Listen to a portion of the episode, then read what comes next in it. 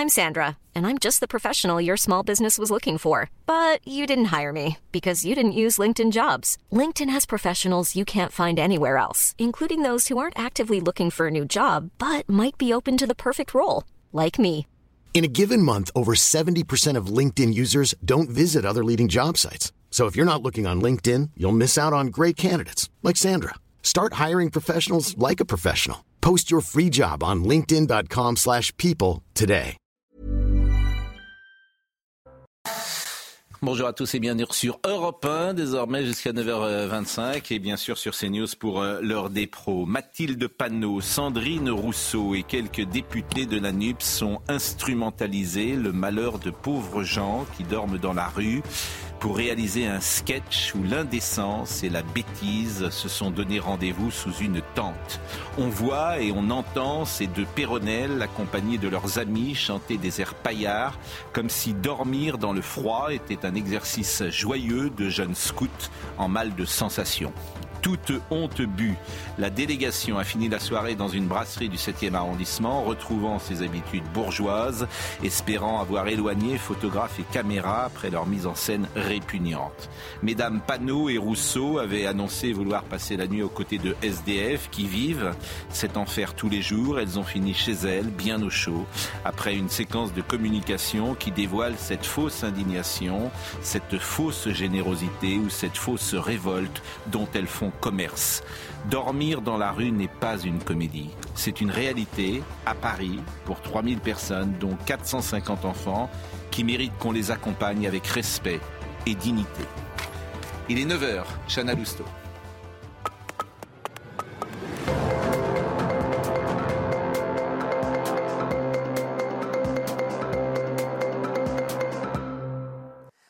Pascal, bonjour à tous. Circulation très compliquée ce matin dans le nord du pays à cause de la neige et en Ile-de-France, un bus sur quatre est en circulation et des perturbations sont à prévoir dans les trains. Attention également sur les routes. Certaines sont impraticables, d'autres dangereuses. Il est conseillé de différer vos déplacements. Une femme a été victime d'un accident ce matin sur la départementale 181 à Chaville dans les Hauts-de-Seine. Je me suis retrouvée avec une voiture stationnée euh, en plein milieu, donc j'ai voulu freiner. À partir de là, bah, les ennuis ont commencé. Ma voiture euh, est, partie, euh, est partie en vrille et euh, je me suis fait rentrer à deux reprises euh, dedans bah, par derrière par d'autres voitures qui sont arrivées aussi. La bataille pour la mairie de Paris est déjà lancée. Rachida Dati, qui sera en déplacement aujourd'hui avec Emmanuel Macron, s'est déclarée candidate pour les municipales de 2026. Et pendant ce temps, ses anciens amis des Républicains enchaînent les attaques. Ce matin, c'était au tour d'Olivier Marlex, président des députés LR à l'Assemblée. Il était l'invité de CNews et Europe 1. Rachida Dati, euh, qui s'est mis en dehors de notre famille politique et qui a rejoint euh, l'aventure personnelle qui avait, avait été celle de Bruno Le Maire, qui, après avoir dit que le président Macron était l'homme sans conviction, sans projet, M. Darmanin, qui avait dit qu'il serait le, le fossoyeur de nos institutions. Euh, Madame Dati avait dénoncé un parti de, de traîtres de gauche et de droite. Elle a décidé de les rejoindre, voilà, dont acte.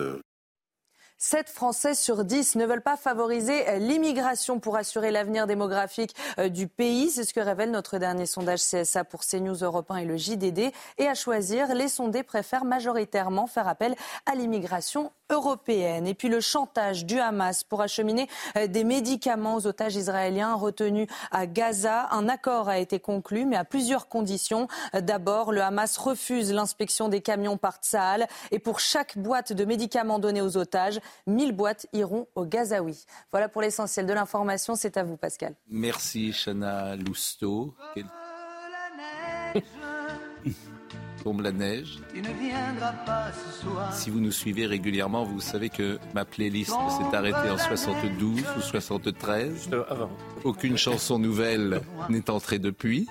Mais en même temps, euh, il y avait déjà tout avant 73. Adamo, qu'on salue, tombe la neige. Alors c'est vrai que la neige dans Paris, c'est beau, mais euh, c'est dangereux. Et c'est vrai qu'on a des, un sentiment parfois. Euh, Le Pyrénéen que je suis est toujours amusé de la réaction des Parisiens avec deux flocons qui tombent. Il y a quelque chose de poétique. Mais non, mais il y a quelque chose de poétique. Ce matin, euh, ça, oui. quand, je, quand, quand tu te lèves, que tout est blanc. Mais ça glissait ce matin, la voiture, elle glissait. Ah oui, c'est le principe de la neige. mais, bah mais, il y a quelque chose de poétique, c'est tout ce que je voulais vous dire. Et, et, qui touche nos, nos âmes d'enfants.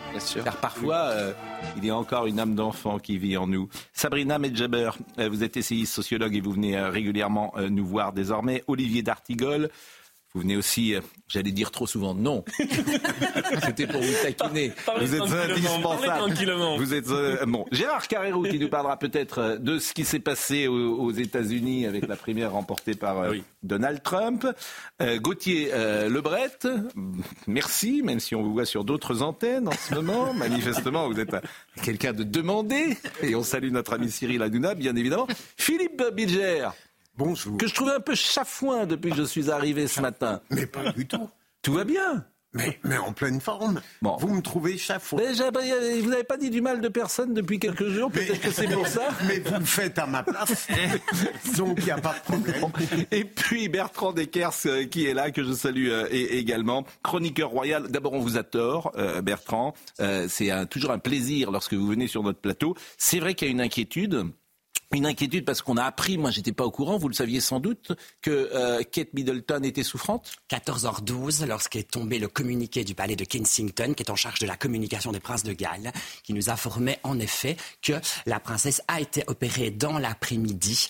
Euh, une intervention assez lourde, euh, apparemment, qui va nécessiter 14 jours d'hospitalisation. Ce qui est beaucoup. Ce qui est beaucoup. Mais vous étiez au courant de cela Absolument pas. Le, ah oui. Personne n'était Personne n'était au courant. Et de façon à tenter de rassurer quand même un peu la population puisque je regardais ce matin, la une fait, la, la nouvelle fait l'intégralité des unes du monde entier. Le New York Times y consacre trois pages. Le Soir en Belgique, qui est le grand quotidien, y consacre deux pages lui aussi, de façon à tenter de rassurer les gens. On nous dit, elle n'a pas été euh, euh, transférée à l'hôpital en urgence. Alors, le mot qui a été prononcé, qui est le mot auquel on pense, euh, cancer. qui est le mot cancer, euh, évidemment, le palais a dit ce n'est pas un cancer. Et, ça, c'est important de, le dire. Dans les minutes qui suivent, il y a eu une rectification de la part du palais, une précision qui nous dit non, ce n'est pas un cancer, puisque les bruits, apparemment, euh, les plus fous commençaient à circuler, puisque le, communiqué nous dit aussi qu'elle devra lever le pied, donc euh, ne, plus avoir d'engagement jusque Pâques, donc jusque trois mois. Et on sait qu'il y avait deux déplacements, dont un stratégique en Italie,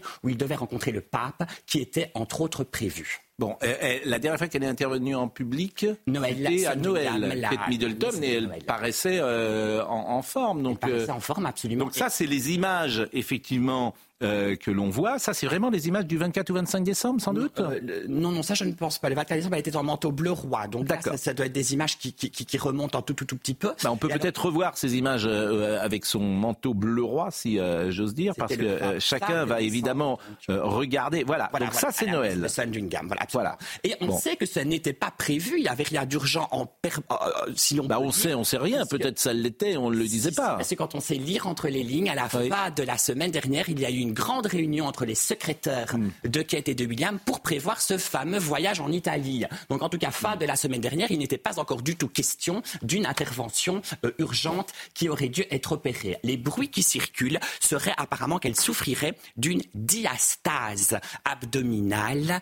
Alors je ne suis pas médecin, je ne peux pas vous en dire davantage, mais il paraîtrait que c'est voilà, un problème euh, inhérent aux femmes qui ont eu des, des grossesses euh, et que c'est quand même quelque chose de très très sérieux. On ne peut pas. écoutez, euh, on a beaucoup de sympathie pour elle parce que c'est une femme qui fait le job, comme on dit.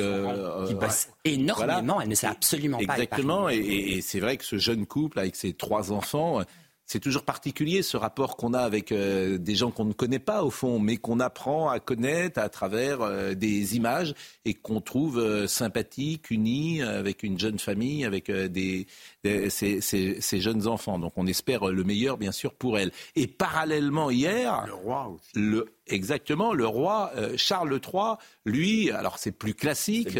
Quel âge il a, le roi Charles III 75 ans. Il a fêté ses 75 ans au mois de novembre.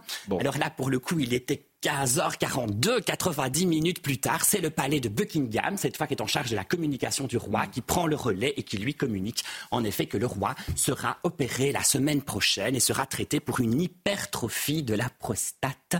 C'est un problème inhérent aux hommes qui vieillissent. Je vous confirme que c'est plus effectivement masculin que féminin. Voilà, mais il se pose, euh, Pascal, un véritable problème, puisque mm. le roi va être opéré. On parle d'une journée qui va, d'une intervention qui va se dérouler durant une journée. Dans ce cas là c'est le prince de Galles, donc le prince William, qui prend le relais. Sauf que le prince de Galles a dit qu'il levait le pied sur toute activité royale pour rester au chevet de son épouse. Ah donc, on, voilà, la presse anglaise se questionne aujourd'hui. On se dit que la semaine prochaine, durant une journée, il ne faudrait pas qu'il y ait des décisions trop hâtives à devoir prendre, puisqu'on estime que pendant une journée, le trône va être un peu vacant. On peut, on peut imaginer quand même que euh, le, le royaume s'en sorte.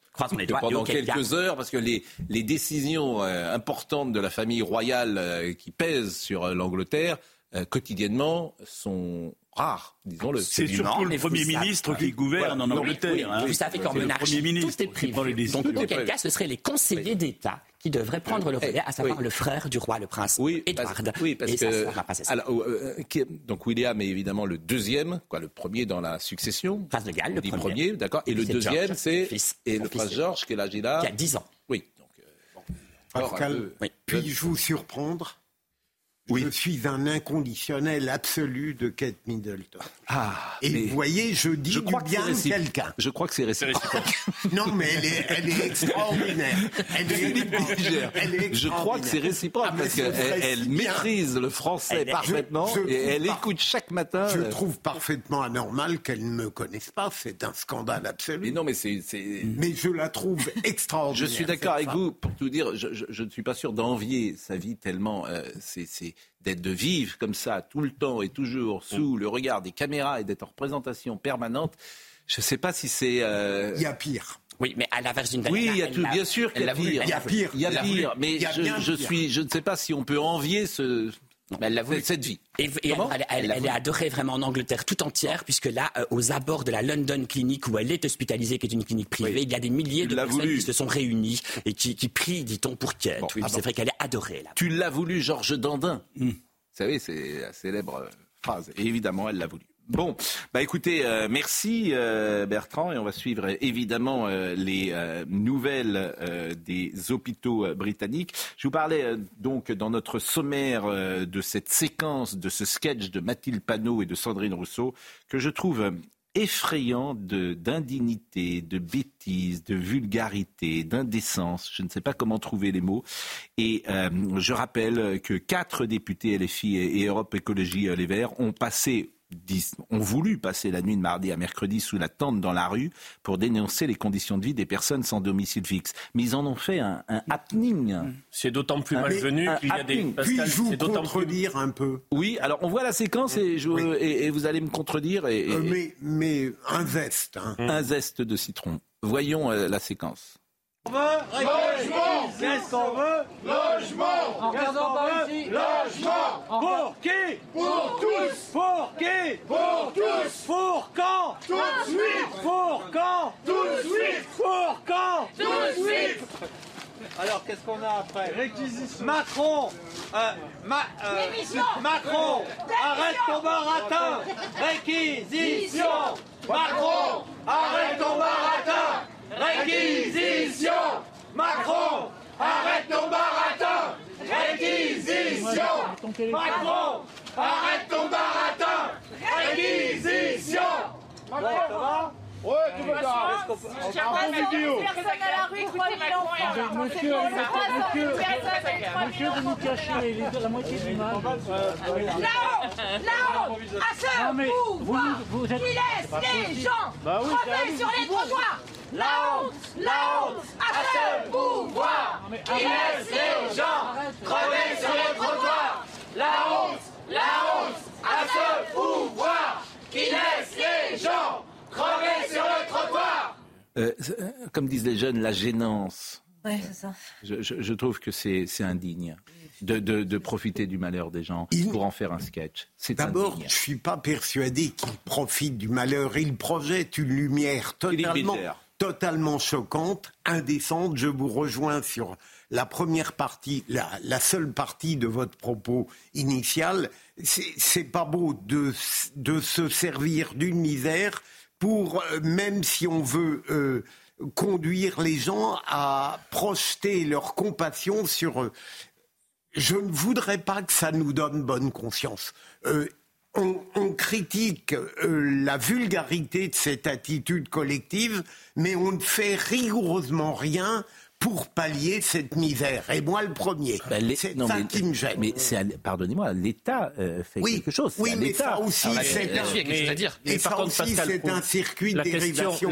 la question est de savoir si cette opération de communication sert ou pas la cause qu'elle prétend servir. C'est euh, ridicule, c'est même insoutenable. Quand on pense aux travailleurs, au, travail fait par les maraudes, par exemple, ces personnes qui tous les soirs sont réellement au contact des sans-abri, connaissent cette réalité.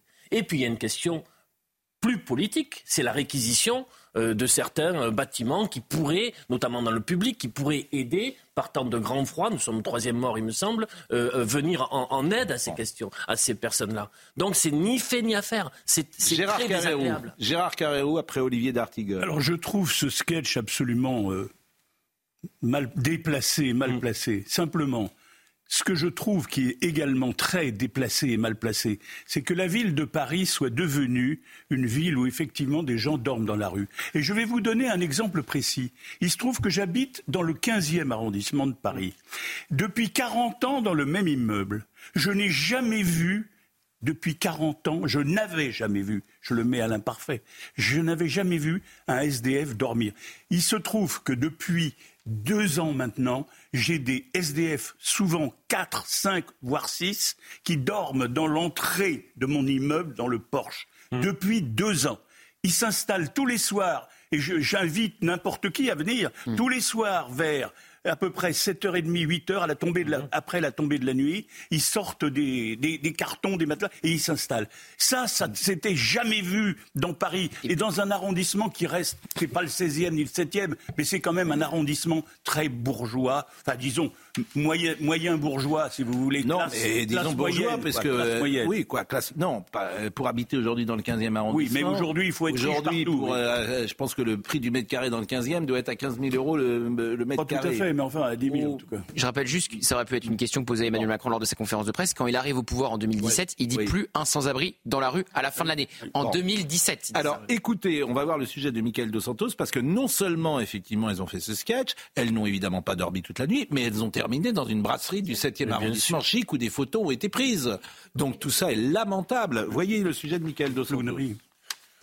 Mathilde Panot, après la conférence de presse d'Emmanuel Macron. J'ai écouté cette conférence de presse, effectivement, de 2h20, extrêmement longue.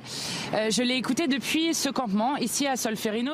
Mathilde Panot, pendant la prise de parole du chef de l'État. Sur cette photo, la présidente du groupe LFI à l'Assemblée nationale dîne aux côtés d'autres insoumis, attablés dans un restaurant du très chic 7e arrondissement de Paris. Pourtant, tous étaient censés écouter le président sur le trottoir d'en face.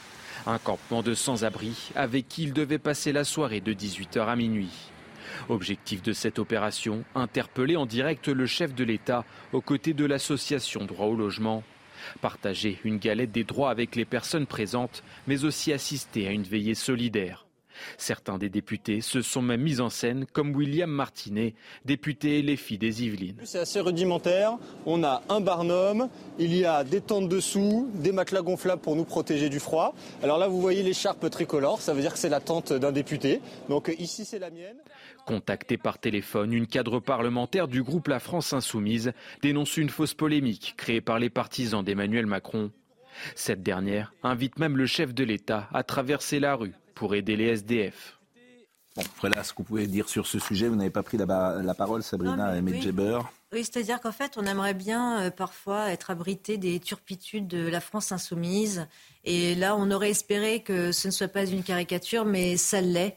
En réalité, euh, c'est absolument. Alors, non seulement c'est clownesque cette mise en scène, mais en plus, je trouve que c'est, ça terrasse la dignité des personnes eh qui vivent dans, dans, ces conditions.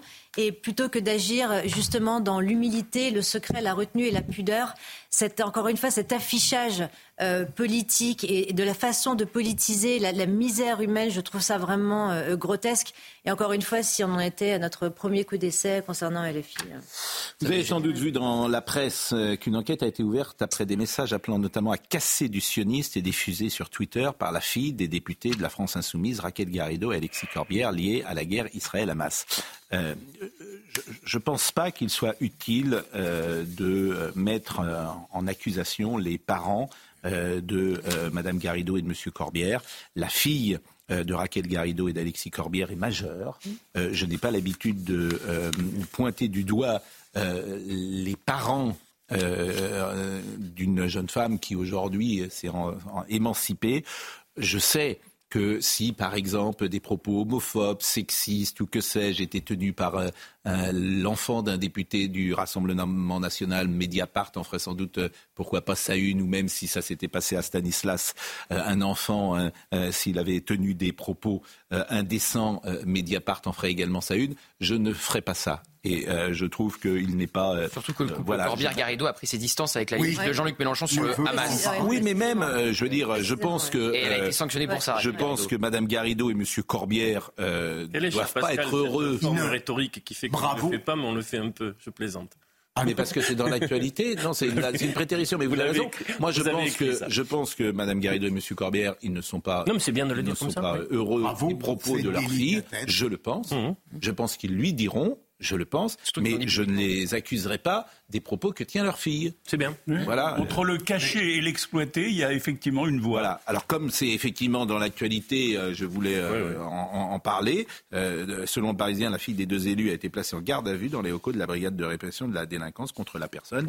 Mais je ne pense pas qu'il faille euh, C'est la longuement. délicatesse de votre part. je- non, oui, mais vraiment, je- je sais d'autres n'hésiteraient pas à en parler. c'est Mais on en a parlé. Mais non, nous en avons je- parlé. D'une manière, Oui, bien, si, les nous en avons parents- parlé. Les parents surtout ne voulaient rien dire là-dessus et on les comprend. Mais, mais je veux dire, et puis je vous dire, euh, sur le fond, euh, personne n'a de leçons à donner sur l'éducation de ses Mais enfants. vous avez raison. Parce que s'il y a quelque chose qui est difficile à réussir, c'est l'éducation de ses Bien enfants. sûr. Oui, et on le sait tous, ceux qui nous donnent des Vous leçons parfois, tu as envie de leur dire, c'est vraiment la chose la plus difficile à réussir. Donc euh, soyons là-dessus.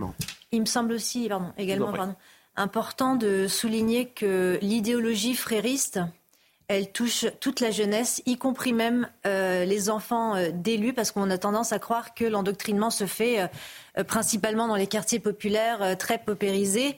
Alors qu'en réalité, on voit bien que, étant la fille d'élu, d'un professeur d'histoire géo et d'une mère avocate, eh bien, l'idéologie frériste, elle biberonne tous les enfants finalement, et que c'est quelque chose qu'il me semble mettre, devoir mettre en lumière par rapport à ce conflit israélo-palestinien qui a été une réelle collision entre le monde occidental et euh, le monde arabo-musulman qui a clivé énormément et qui a surtout décomplexé un antisémitisme au nom même de la démocratie et de la liberté d'expression. Donc il faut saluer le travail de Gérald Darmanin sur euh, les enquêtes qui sont liées à l'apologie euh, pour le terror- contre le terrorisme, pardon. Et puis après, évidemment, la fille de- du couple Ga- Garrido-Corbière, elle est aussi l'exemple d'une jeunesse frérisée. quoi. Les émeutes, puisque les émeutes font des vagues, puisque Emmanuel Macron. C'était fascinant. ça. Emmanuel. Alors ça, ça sera, je pense, une des sorties euh, qu'on retiendra d'Emmanuel Macron, Euh, une des sorties peut-être les plus fortes euh, de ces deux quinquennats. C'est-à-dire que les émeutes, c'est des jeunes gens qui au mois d'avril n'étaient plus à l'école et donc qui au mois de juin euh, sont allés piller parce qu'ils étaient désœuvrés, ils étaient oisifs. Et puis comme il y avait les réseaux sociaux qui leur disaient attention à 8 heures on peut venir piller, et puis comme parfois il y avait des familles monoparentales, ben c'est ce qui c'est pour ça qu'il y a eu des émeutes. Moi, j'attends la réaction Ça, dans la presse de. Jean-Michel Blanquer. Je vous assure, ça c'est oui, ça, Parce ça, que, ça- en gros, on dit que c'est les émeutes, c'est de sa faute. C'est la palme d'or du déni de réalité. On a constaté le déni de réalité dans la politique du président Macron Gérard Carreau. Depuis six ans et demi dans un certain nombre de domaines. Mais là, c'est l'apothéose. Pour moi, quand j'ai entendu ça, Hmm. je me suis dit, non seulement il n'aborde, euh, autrement dit, on nous avait dit, ça va être, vous allez voir ce que vous allez voir, Hmm. le cap, etc. À droite. Non seulement au fond, il, a fait un, un, carpet bombing, pour prendre une expression. Il a arrosé, il a arrosé de messages, autorité, ordre, euh, réarmement, etc. Et derrière, on trouve exactement toujours pareil, avec son refus de voir la réalité des problèmes. Mais d'accord, Gérard, Philippe D'accord, Philippe Certaines des causes qu'il donne sont totalement pertinentes, mais il oublie la principale. Bah, ah non, d'abord, elles sont fausses. Mais la, principale, c'est laquelle selon vous? Bah, C'est le fait qu'il n'y a pas que des jeunes gens désœuvrés qui ont euh, protesté de manière violente à l'occasion de cette mort de Naël. Il y a euh, l'immigration qui a composé en grande partie euh, la, la, fronde très grave qui a été arrêtée au bout de quelques jours, et d'autre part, évidemment, il y a les gens qui voyaient perturber un trafic de drogue. Euh, Est-ce que vous voulez voir le sujet de l'or para à Marseille ah Parce que les, voilà, les commerçants sont absolument pas contents parce qu'ils n'ont pas vécu cette réalité. Voyez le sujet Située dans l'hypercentre marseillais, cette boutique a été entièrement pillée lors des émeutes. Préjudice 200 000 euros. Le patron a écouté le président mardi soir et ses propos sur le profil des émeutiers l'ont scandalisé. Dire que ce sont des écoliers qui s'ennuyaient et qu'ils ont fait tout ce qu'ils ont fait, je trouve ça hallucinant. J'ai réussi à avoir des, vidéos grâce au réseau. C'est pas du tout des écoliers, des écoliers de 30 ans, je crois pas quoi. Faut arrêter de se voiler la face. Même scénario dans ce magasin. 85% de la marchandise a été volée, la vitrine défoncée. Et pour Jean-Pierre, le responsable, le président fait fausse route. Les jeunes étaient nombreux, certes, mais pas parce qu'ils s'ennuyaient. Parce qu'ils ne craignent pas la police. Les mineurs, ils sont protégés par la loi. Donc les adultes, ils étaient dans les camions cachés dans les rues, et les jeunes, ils allaient voler. Ils volaient, ils amenaient dans les camions, ou ils les mettaient dans des couloirs, où il y avait une autre équipe qui arrivait, qui prenait et qui chargeait dans les voitures. Depuis, les deux commerçants se battent contre les assurances pour être entièrement indemnisés et regrettent que le chef de l'État n'ait pas eu un mot pour les citoyens comme eux, victimes des émeutes. On reviendra en début de la deuxième partie sur ce sujet que je trouve absolument passionnant, mais il est 9h24. Je vais saluer euh, nos amis d'Europe 1 et Thomas Hill qui est en place dans le studio d'Europe 1 et qui va pouvoir euh, continuer avec euh, son émission. Bonjour Thomas. Et nous, nous allons continuer. je parle à des gens qui ne nous répondent pas. C'est une nouvelle manière de faire de la télévision et de la radio. Et là, nous, nous allons marquer une pause et revenir pour euh, la deuxième partie. Est-ce que vous voulez rester avec nous, euh, Monsieur Dekers Écoutez, si vous voulez, euh, très ah, Vous pouvez rester une petite demi-heure. Très volontiers. Je suis pas sûr que vous aurez la parole, mais bon, on ne sait jamais, peut qu'il gagne. Hein, Alors, il y a des hypothèses quand même qui fleurissent, mais j'hésite à les donner. Mais, mais c'est vrai. Je n'y crois. Mais vous pouvez, je n'y crois pas une seule seconde. Non, mais parfois, on peut imaginer aussi. Je prends vraiment des précautions oratoires. Peut-être est-ce de la chirurgie esthétique? Pas au moment où le roi est hospitalisé. On n'aurait pas pris ce risque absolument dément de mettre la couronne. Vous voyez, elle est fragilisée. En tout cas, elle est fragilisée au point, dans le point de vue de l'image du monde entier. Et on le rappelle, la monarchie aujourd'hui, ce n'est plus que de l'image. Il n'aurait absolument pas pris ce risque-là. Je suis formel, vous pouvez le dire à vos petits amis. D'accord. Eh bien, écoutez, je, Ils sont nombreux hein, dans ce téléphone. là, il y a de l'ami. je peux dire, là, il y a de l'ami. Bon, euh, la pause et nous revenons dans une seconde. Somaya Labidi à 9h32 pour le rappel des titres. La direction des routes d'Île-de-France appelle dans la mesure du possible les automobilistes à déplacer leur, à différer leur déplacement. Côté transport, de nombreuses perturbations dans les trains et métros ce matin et seul un bus sur quatre circule à Paris. Désormais, l'épisode neigeux se concentre sur le nord du pays où 25 départements ont été placés en vigilance orange neige-verglas. Des perquisitions menées au ministère des Finances en début de semaine dans le cadre du transfert de Neymar du FC Barcelone au PSG. Euh, car selon certains médias, un traitement de faveur fiscale aurait été accordé au club. Euh, je vous rappelle que le footballeur brésilien avait été transféré pour 222 millions d'euros en 2017. Et puis le Pakistan frappe, je cite, des caches terroristes en Iran. Au moins neuf personnes ont été tuées lors de ces attaques dans le sud-est du pays. Euh, des attaques menées deux jours seulement après une frappe de la République islamique sur le territoire pakistanais. Euh, conséquence, crise diplomatique majeure en vue puisque Téhéran vient de convoquer le chargé d'affaires pakistanais. Merci Somaya. Une petite précision, le président de la République n'a jamais dit plus de sans-abri dehors, euh, cher Gauthier. Alors là, je vais- il a dit plus de demandeurs d'asile euh, dehors. Et de fait, euh, et de fait, l'hébergement d'urgence serait Alors- passé de 93 000 à 200 000 personnes, ce qui n'avait jamais été fait avant. Et c'est pour sortir de cette spirale qu'il faut sans doute baisser l'immigration. Et votre ami, je le crains, se trompe Et des sur, euh, demandeurs d'asile. Donc, Gauthier a raison. Non, non, Non, non, non, non, c'est qui parlent, c'est un conseiller qui parle. On va, on va vérifier avec précision. euh, je- Parce que j'étais d'accord avec Précision. vous, Gauthier, dans mon souvenir, il l'avait dit. hein. Bah, euh, je, voilà, je... Il y a longtemps. Ça se retrouve Bon, on revient sur les émeutes, parce que c'est vrai que les émeutes, je trouve que c'est symbolique. Vous disiez euh, quelque chose d'intéressant durant la pause, euh, cher Gérard. Vous disiez que le président de la République n'avait pas voulu parler à chaud, et il a mis six mois pour dire une bêtise. Il a mis six mois pour dire cette, cette chose absolument folle dingue, quoi. De, de- de dire simplement que c'est parce que les gosses étaient sortis un peu, parce qu'il y avait les examens et que les, les- les enfants étaient un peu désœuvrés. Que, non, mais franchement, faire ce rapprochement, il faut se lever de bonne heure. Il s'était sans doute levé de bonne heure ce jour-là pour nous faire cette comparaison. Après six mois de réflexion, alors qu'il y a eu, on a eu entre-temps les chiffres. On a eu toutes les études, on a eu, il y a eu les condamnations pour certains, on a eu donc les découpages, si vous voulez, même dans un pays où il n'y a pas de statistiques ethniques. Non, mais la meilleure analyse, je l'ai dit hier soir, c'est Pierre Brochant dans le Figaro. Absolument. Mais on a, Donc je on a renvoie tout- à Pierre Brochant. On a tous les faits. Tout est là. Et il va à l'encontre de l'analyse objective de tous les faits qu'on a eu publiés depuis six mois Hmm. pour nous dire cette espèce de, de, justification totalement à côté de la. Écoutons euh, la réaction. On a entendu ce commerçant. D'ailleurs, Laure Parra m'a envoyé un petit texto également que je vais vous lire parce que c'est intéressant. Euh, Laure Parra, qui est notre correspondante euh, permanente euh, à Marseille et qui a fait le sujet dans lequel vous avez pu voir tout à l'heure ce commerçant qu'on va entendre plus, long- plus longuement. Elle me dit nombreux sont les commerçants. notamment ceux très visibles comme les bars et les tabacs qui n'ont pas souhaité parler. C'est aussi la difficulté pour les journalistes de convaincre euh, les interlocuteurs de parler. Les gens, ils ont peur. Les bijoutiers ont préféré rester discrets entre peur des représailles et volonté de se faire oublier. Et euh, les magasins, parfois, ont pris un, un avocat, car euh, pillage égale vol pour les assurances, donc c'est pas forcément remboursé à 100%. Ce commerçant que Laure a interrogé, qui était dans le sujet, je vous propose de l'écouter plus longuement. Un manque de réalisme, selon vous, du chef d'État? Ah, complètement. Il doit vivre dans sa bulle. Je sais pas où il vit, mais je veux dire, euh, c'est pas du tout des écoliers. On a les vidéos à l'appui. Euh, voilà. Et nous, on a été. Alors, moi, ça fait six mois que je me bats auprès des assurances où j'ai pas gain de cause. Ils veulent rien savoir. On était obligé de prendre un expertise d'assurance pour monter tout un dossier, de prendre un avocat. Et à ce jour, je n'ai toujours pas reçu. J'ai pas toujours gain de cause.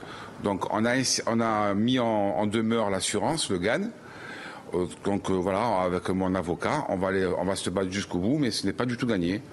Ben là, on est, oui, on est complètement délaissé par le, par le gouvernement. Euh, Bruno Le Maire, il est venu au début des émeutes, ne vous inquiétez pas, on est là, on est là, mais bon, quand je tape à toutes les portes, il n'y a aucune solution.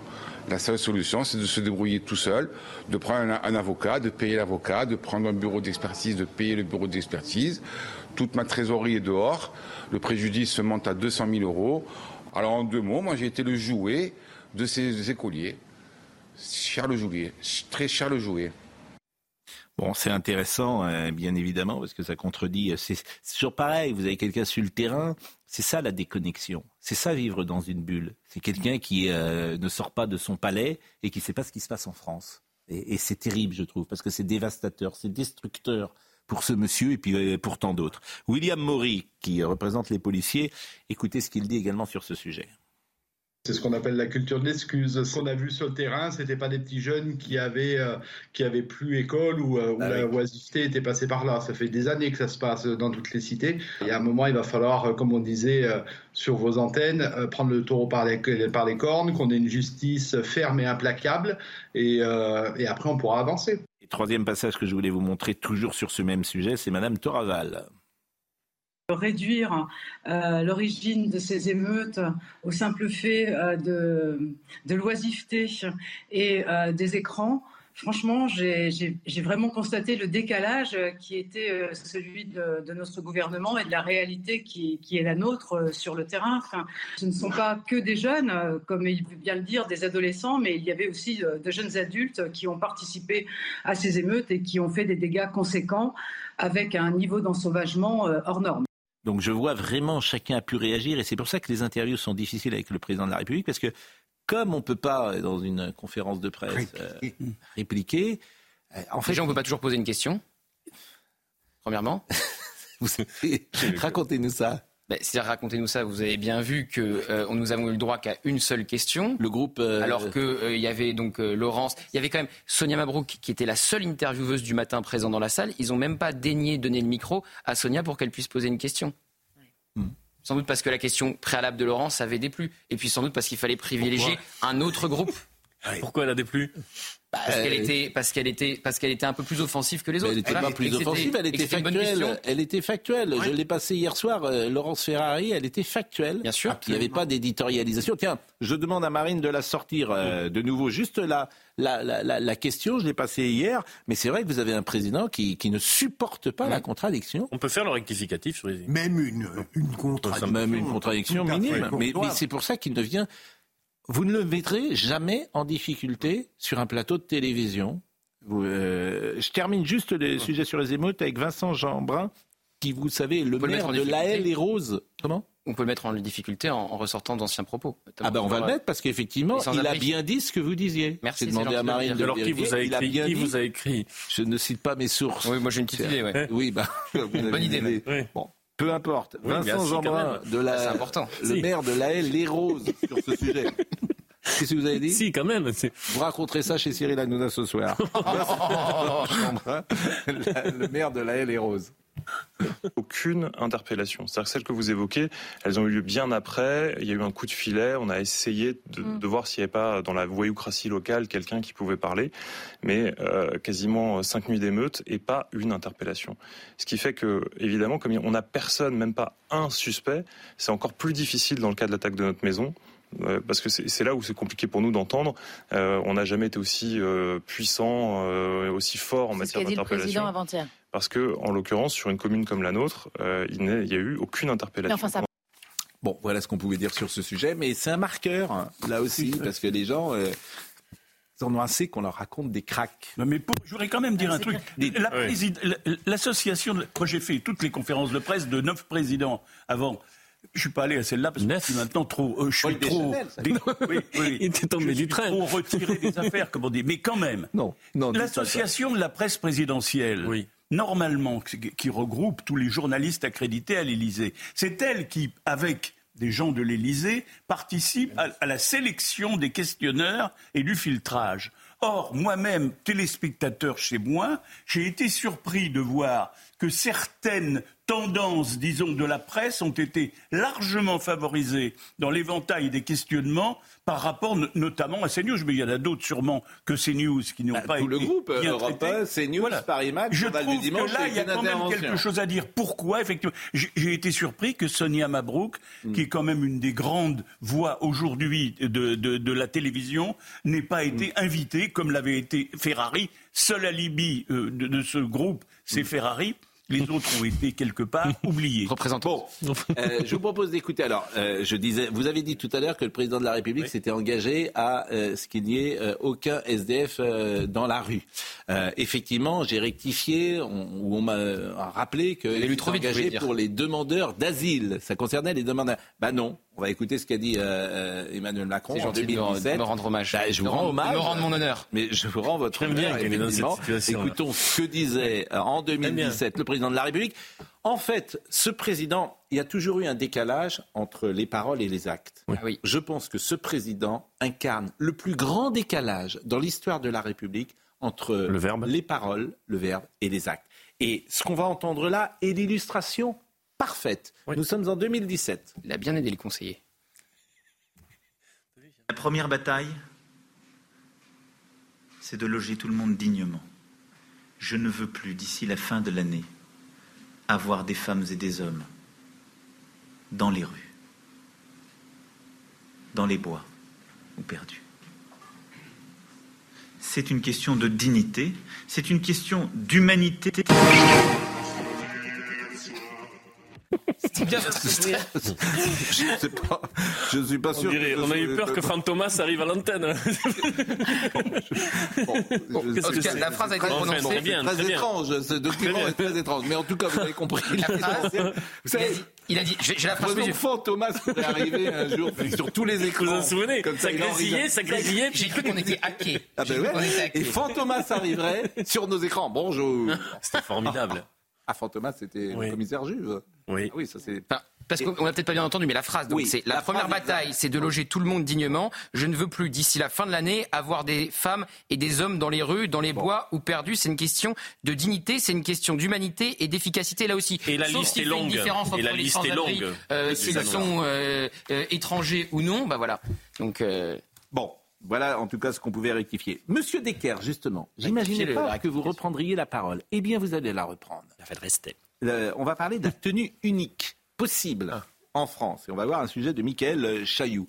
On va tester en Angleterre, vous qui êtes un connaisseur de l'Empire et du Royaume britannique, euh, la tenue est obligatoire uniquement dans les collèges privés, me semble-t-il. Je Ouais. pense que dans les institutions publiques, l'uniforme n'est pas de rigueur. Il faudrait voilà, vérifier, mais je pense qu'en en Angleterre, en effet, dans le, le côté privé, a déjà euh, comment dire, instauré l'uniforme. Bon, la tenue unique, ça peut être une, intéressante. Le À Cuba, la à Cuba, les jeunes Cubains ont une tenue unique. C'est, c'est très bien organisé. Mais non, je donne une autre illustration, cher Pascal Pro. Vous me demandez une illustration. Modèle. Je suis allé deux fois à Cuba. modèle Je suis allé deux fois à. Cuba Non, et je, voyais ces la petits République a dit jeunes. un bon Vous en argument. rêvez, Olivier. Ça gomme mais c'est les un différences sociales. Je trouve que cet argument, ça gomme les différences sociales. Et ça, confère, très et juste. ça confère un sentiment d'appartenance également. qui est très Exactement. Et Et ça, très je... pertinent. simplement, bon, on, on Pour va le voir- de- per- euh, poudre de perlimpinpin. Vous pensez que parce que la tenue, la tenue unique gommera Si, véritablement si, les... monsieur Dartigol. Mais d'abord, Croyez-moi, dans les mais, mais d'abord, au collège, mais souvent, le vrai problème, les peut- premières batailles, le elles vrai sont liées à problème de l'école, c'est que les inégalités scolaires sont le décalque parfait des inégalités Évidemment. Oui, sociales. mais Évidemment. Et cette inégalité-là, elle restera Évidemment, même si la tenue, la, la tenue est unique. Oui, non, non, Voilà. ça, Donc, évidemment. donc, donc c'est périphérique. Bon, vous voulez qu'on voit le sujet C'est un gadget. Des, des premiers pas- conflits. Non, Je le cause. c'est crois. pas un gadget. Ben, je- non, je c'est pas un gadget, au contraire, je le c'est- pense. c'est une fierté un sentiment détail, d'appartenance le détail. nécessaire. Oui, oui. le détail On en est. n'existe pas. Il n'y a pas de détail. Jamais. Nulle part. Oui. Tout le temps.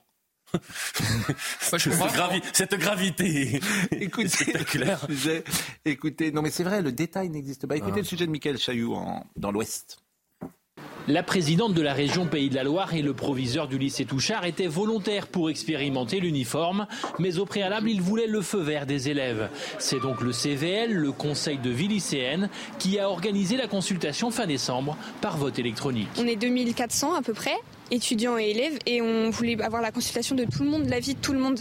Ça nous paraissait vraiment important parce qu'on n'est que 20 au CVL. Donc on a eu 70% du lycée qui a répondu, donc 78% qui étaient contre. Résultat net et indiscutable avec un fort taux de participation. Le proviseur est satisfait de l'exercice démocratique, mais un peu déçu du résultat. Le lycée est un lieu de travail, donc autant avoir une tenue un peu de travail. Et puis tout ce qui concourt à l'identité et à la singularité d'un établissement est, je crois, positif pour les élèves et leurs familles. Le débat est connoté parce qu'il est porté euh, politiquement par une partie euh, de, de- de- de- des partis politiques, donc forcément connoté comme étant euh, pas bon, surtout dans le monde de l'éducation nationale. Emmanuel Macron n'a pas dit si la centaine d'établissements qui va expérimenter l'uniforme devra auparavant consulter les élèves. L'expérience du Mans pourrait en refroidir quelques-uns. Bon, c'est un, euh, on peut dire c'est un gadget, c'est ceci, etc. Bon, pourquoi pas? Moi, je trouve que c'est pas une mauvaise idée, ça. C'est pas une mauvaise idée. Ça n'est pas un gadget. Oui. C'est quelque chose qui n'est pas fondamental pour la réforme de l'école, mais en tout cas, ça va permettre de recentrer dans les expériences qu'on va faire l'école sur euh, des choses essentielles au lieu de euh, montrer de manière ostentatoire l'inégalité sociale, on va veiller à créer une sorte d'homogénéité qui va concentrer l'école sur ses tâches principales. Et l'entrée, c'est L'inégalité restera dans le sac à Mais- dos, dans la mais- chaussure, dans mais- les mais non, mais fournitures, dans le. Mais- Bon, mais mais- donc, donc, je vous, Mais mais vous pouvez avec- crier. Je vous avec- dis simplement avec que ça ce ne règle rien. C'est pas avec grave. ce Je suis en désaccord avec vous, mais c'est Avec pas ce grave. hein. type de raisonnement, Mais c'est pas Olivier, on ne grave. fera jamais Mais rien. non, ce que- il y a beaucoup de choses à faire pour l'école. Mais oui, mais beaucoup. Déjà, il y a des profs qui nous disent euh, si déjà j'arrive à voir tous les élèves assis pendant une heure, j'ai réussi mon heure de colle, mon, mon heure de cours. Donc vous voyez le problème d'autorité. Donc ce n'est pas la tenue unique qui va régler ça. Il n'empêche je vous que le dis. les tout. différenciations Bon, socioculturelles je- et ça évite l'entrisme je suis en idéologique dans les désaccord, mais c'est écoles. pas grave, hein. Puisqu'on parle de Mais l'école. hein, ça ne va pas tout régler, on Puisqu'on parle de l'école, strike pour Madame Oudéa Castera, qui a réussi à enlever euh, les subventions pour euh, Stanislas. Après avoir pris connaissance du rapport d'enquête administrative, la ville de Paris a décidé hier soir de suspendre son financement légal de l'établissement privé Stanislas sous contrat avec l'État et situé dans le 6e arrondissement. Pas la sensation que ce soit la faute d'Amélie Oudéa Castera pour le coup. C'est-à-dire que euh, ça avait déjà démarré avant qu'elle prenne la parole, cette polémique. C'est possible, mais, euh, mais, mais quand même, euh, l'école Ça a pas aidé, ouais. Stanislas a été mis sous le feu des projecteurs Bien sûr. dans cette euh, séquence. Donc euh, la ville de Paris euh, suspend son financement. Bon, on voit bien effectivement euh, que la, la- la guerre scolaire a quand même été ranimée. Ah, ça, c'est sûr.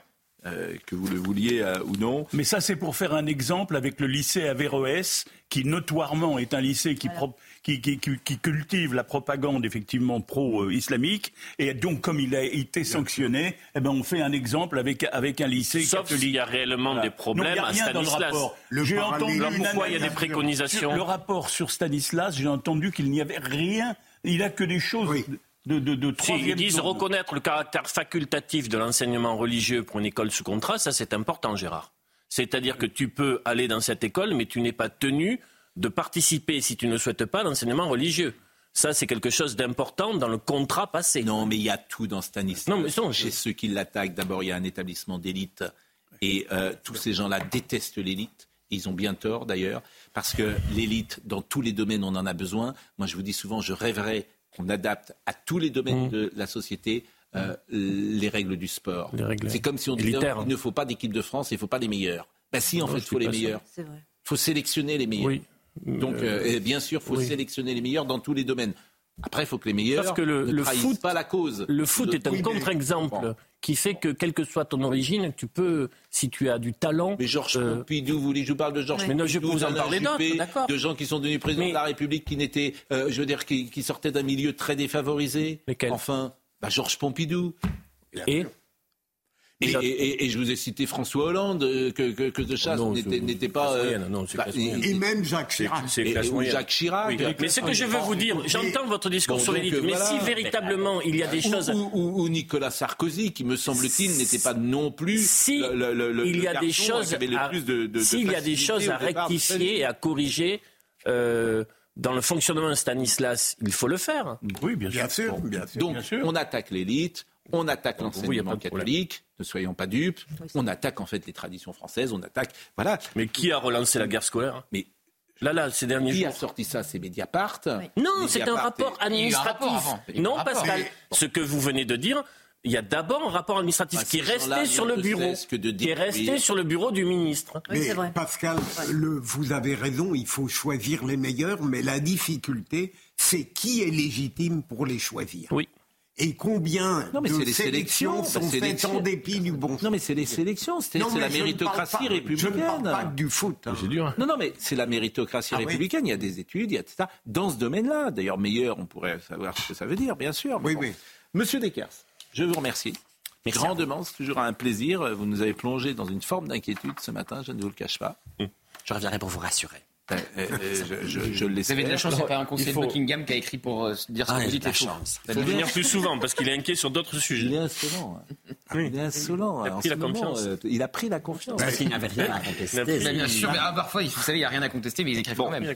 Euh, nous allons recevoir Nathalie Marquet. Je l'ai reçue, Nathalie Marquet-Pernot, un signe de toi, son âme guide mes pas. Et je l'ai reçue euh, sur Europe 1. C'est très touchant euh, ce que dit euh, Nathalie Marquet et la présence de Jean-Pierre euh, Pernaut, que vous avez évidemment bien connu, euh, Gérard. Que me dit Marine euh, Lançon? Ah, il y a un livre également, me dit Marine, qu'on n'a pas présenté, donc on va vous le présenter, ce livre. Que vous ne soyez pas venu pour rien. Mon petit dictionnaire de la royauté, Bertrand euh, Deckers, chez Robert Laffont. Gros travail. Et on voit Kate Middleton en poupée Barbie d'ailleurs, voyez-vous, là, tout en bas, c'est Kate, là, lors de son mariage avec William en 2000. Eh oui. Mon petit. Écoutez, là, il y a. Bon, bah écoutez, voilà. Euh, merci. Et euh, à tout de suite, bien sûr, pour la suite de notre émission. Bonjour Nathalie Marquet-Pernot, que vous connaissez. Bonjour. Que le public connaît depuis tant d'années. Euh, vous avez publié euh, Un signe de toi euh, aux éditions Guy Trédaniel. C'est un livre qui est très bien édité d'ailleurs, où vous racontez l'après Jean-Pierre Pernaud. Et c'est un livre évidemment qui est d'abord extrêmement émouvant, touché, touchant, et qui forcément peut susciter des interrogations. Parce que vous rapportez des témoignages euh, de conversations posthumes, de signes posthumes que vous pouvez avoir avec celui qui était l'amour de votre vie. Tout à fait. Tout à fait. Et je raconte ça, mais c'est que des histoires euh, vraies. J'ai des, des, preuves. J'ai filmé avec mon téléphone. Euh, comme j'ai dit souvent, ma télé qui s'allume. En plus, sur LCI, sur la dernière chaîne sur laquelle il avait travaillé. en plus, la première fois, c'était un homme qui parlait, un médecin qui parlait du cœur. Et euh, donc, comme il est mort d'un AVC, euh, c'était le cœur et la tête. Euh, aussi, mes enfants, ils ont eu l'expérience de la télé. J'ai des. Alors, l'expérience de la télé, faut le dire. C'est une nuit. Oui, c'est une nuit. Alors, c'est à 4 heures du matin. Et ma télé se, se, met en marche toute seule. Donc, moi, je suis quand même terre à terre, malgré que j'explique tout ça. Je me suis dit, tiens, je me suis peut-être endormie sur la télécommande. Donc, je cherche la télécommande. Elle était sur la table de nuit. Donc, je prends ma télécommande, j'éteins la télé. au début, voilà. Et une fraction de seconde, ça se rallume. Et là, j'éclate de rire. Je fais, Jean-Pierre, il est 4 heures du matin, je voudrais dormir. Et puis, donc là, j'ai pris mes deux télécommandes, je les ai posées devant moi sur le lit et j'ai filmé. Et la télé s'est rallumée. Donc, je montre que je l'éteins, elle, s'éteint, elle se rallume. Et ensuite, j'ai changé, vous savez, la chaîne HDL et tout ça pour que normalement, vous n'avez plus de chaîne après. Et ben, elle s'est quand même remise sur LCI. Et j'ai dû me lever pour débrancher la télé.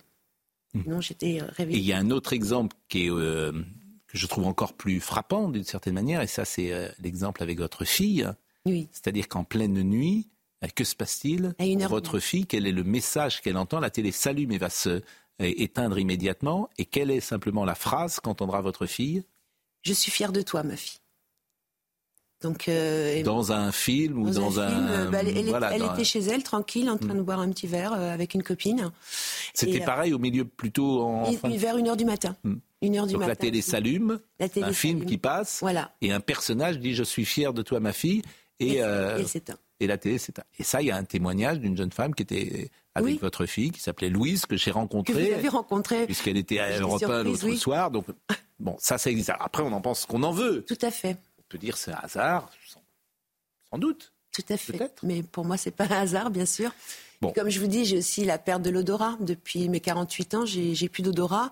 Et souvent, quand je monte dans la voiture, j'ai le parfum de Jean-Pierre dans ma voiture. Et j'ai plein de trucs. Je vais, je vais au marché, euh, je décide d'acheter des plantes pour mettre sur sa tombe. Et euh, au moment où j'achète les plantes, il y a un homme qui joue de l'accordéon et il joue Un jour mon prince viendra. Et c'était notre chanson à moi et Jean-Pierre. Et pour mes 40 ans, il m'avait fait un magnifique cadre Un jour ton prince viendra avec lui avec plein de photos euh, délirantes. Il y a plein de choses. Alors certains, j'imagine, qui écoutent ça peuvent, euh, comme toujours, tourner ça en dérision, ne pas croire aux signes, penser que la vie euh, s'arrête euh, une fois que nous ne sommes plus sur Terre. c'est le témoignage que vous donnez et on en parlera dans quelques instants, hein, peut-être plus longuement, sans doute plus longuement, mais pour le moment, c'est Somaya Labeidi qui nous rappelle les titres. Illustration de la pagaille qui règne sur les routes avec ces images de la départementale 181 qui a dû être coupée à la circulation. Comme vous pouvez le constater sur ces images, déjà 185 km de bouchons cumulés en Ile-de-France. Et côté transport en commun, de nombreuses perturbations dans les trains et métros ce matin et seul un bus sur quatre circule à Paris. Gabriel Attal en séminaire de travail à Matignon. Le nouveau Premier ministre a réuni les membres de son gouvernement pour définir les priorités de la nouvelle équipe, préparer sa déclaration de politique générale et, je cite, rappeler la méthode de travail. Et puis c'est la quatrième fois en moins d'une semaine que l'armée américaine vise les outils sur leur territoire au Yémen. Washington a mené des frappes sur 14 missiles des rebelles pro-Iran qui s'en prennent régulièrement au trafic maritime en mer Rouge depuis le 7 octobre.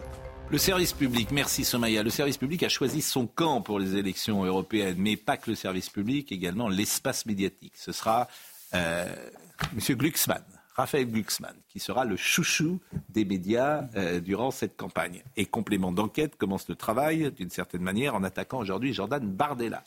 Euh, effectivement, ce soir, c'est complément d'enquête, c'est euh, à 22h30 ou 23h. Et visiblement, c'est un reportage plutôt à charge qui est consacré au président du Front euh, du Rassemblement national. Euh, le Rassemblement national qui s'est exprimé d'ailleurs. Euh, je ne vais pas assumer des propos que je n'ai pas tenus, euh, dit le Rassemblement national. Jordan Bardella dément lui-même qu'il est tweeté sous cette fausse identité, puisqu'on lui prête un compte Twitter qu'il n'aurait pas eu, manifestement. Vous diffusez un tweet mensonger sans même employer le conditionnel et sans, et sans préciser le démenti de Jordan Bardella qui refuse, qui réfute formellement être l'auteur de ces publications, a réagi mercredi sur X, Victor Chabert, porte-parole du parti. C'est-à-dire qu'on va chercher un attaché de presse. Il n'est pas porte-parole du parti, il est attaché de presse de Jordan Bardella. D'accord. Euh, euh, on va chercher euh, de M. Bardella, qui a plutôt une image sympathique et lisse, visiblement, en tout cas, quand je dis lisse, qui a une image plus séduisante, peut-être que d'autres dirigeants du Rassemblement national ou du Front national par le passé. Donc on va chercher un compte qu'il aurait eu il y a combien de temps? Oh, il y a plusieurs années, j'ai plus en tête euh, il y a combien de temps, j'ai pas encore vu le complément d'enquête, j'ai vu effectivement l'extrait qui circule et vous avez lu la réponse de son attaché de presse qui dit que c'est pas lui derrière ce compte. Vous serez poursuivi et mise en demeure a été adressé ce jour par huissier à France Télévisions. Le problème de euh, euh, service public, c'est qu'un coup c'est Philippe de Villiers, un coup c'est Cyril Hanouna, un coup c'est Jordan Bardella. Bon, voilà, on voit bien où, où les attaques sont concernées. C'est l'argent public, hein. Ils en ont fait un sur Sandrine Rousseau il n'y a pas longtemps. Oui, oui, bien sûr. Euh, bien sûr. Donc, euh, on ne va pas être dupe. Voilà, on ne va pas être dupe pendant la campagne électorale. Euh, vous avez un service public qui, bah, qui vote à gauche, bien sûr et qui pense qu'il faut. Il n'y a pas que la question du compte Twitter apocryphe ou pas. Hein. Il y a d'autres d'autres dimensions dans ce qu'on peut lire. Il y, a, il y, a, une page dans le Parisien aujourd'hui sur complément d'enquête je ne l'ai pas encore vu, mais il y a d'autres sujets, notamment sur euh, les prestataires euh, communication euh, du RN, certains profils. Bon, c'est un, il y a une enquête qui a été réalisée. on, pourra, on, pourra, juger de sa qualité je ou pas. Je connais la presse française. Oui. Je connais bien.